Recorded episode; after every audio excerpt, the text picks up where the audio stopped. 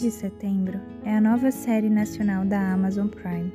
Lançada no dia 25 de junho, a série reflete sobre a transexualidade, as diversas possibilidades do que entendemos por família e também sobre conquistas.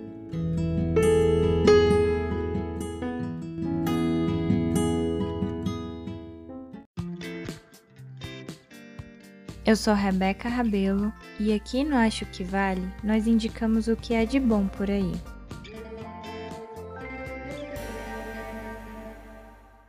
Mulher trans, preta e muito determinada, Cassandra busca sua independência na cidade de São Paulo. No primeiro episódio, vemos a conquista do seu próprio espaço, o namoro que vai ficando cada vez mais sério as entregas como Motogirl, que são revezadas em, com os ensaios musicais na boate onde se apresenta às noites. A série é embalada pelas músicas de Vanusa, que Cassandra tem como musa inspiradora. Inclusive, a música de Vanusa é que dá nome à série, Manhãs de Setembro, e inspira a personagem a sonhar e conquistar cada vez mais. Cassandra é interpretada por Lineker, que em seu primeiro papel entrega uma personagem forte e de muita credibilidade. Mas tudo muda com a chegada de Gersinho, interpretado por Gustavo Coelho, que aos 10 anos desejava conhecer o pai.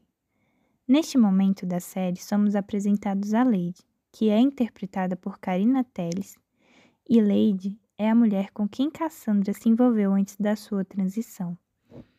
E é dentro dessa perspectiva que Manhã de Setembro apresenta sua verdadeira narrativa, a da maternidade em suas diversas formas.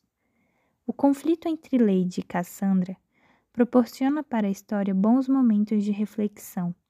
De um lado, temos Lady que faz de tudo para cuidar do filho, mas que também deseja sua liberdade.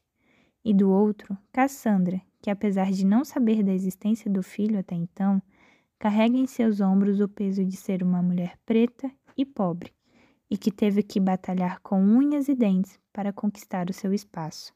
Apesar de rejeitar toda a ideia de um filho e de participar da vida da criança, ao longo dos capítulos, Gersinho vai conquistando não só o coração de Cassandra, mas de todos os seus amigos. Ah, e falando em amigos, são neles que Cassandra encontra afeto, carinho e acolhimento para enfrentar as durezas da vida, mostrando que família também é quem te faz sentir bem. Em Manhãs de Setembro, todos os personagens são bem definidos e trazem semelhanças com a nossa realidade. A série mostra também as agressões estruturais e transfóbicas que a personagem sofre diariamente. E em um país que lidera vergonhosamente o ranking mundial de países que mais matam pessoas trans no mundo, Produções como Manhãs de Setembro tornam-se muito necessárias para a construção de uma sociedade que combata esse tipo de violência.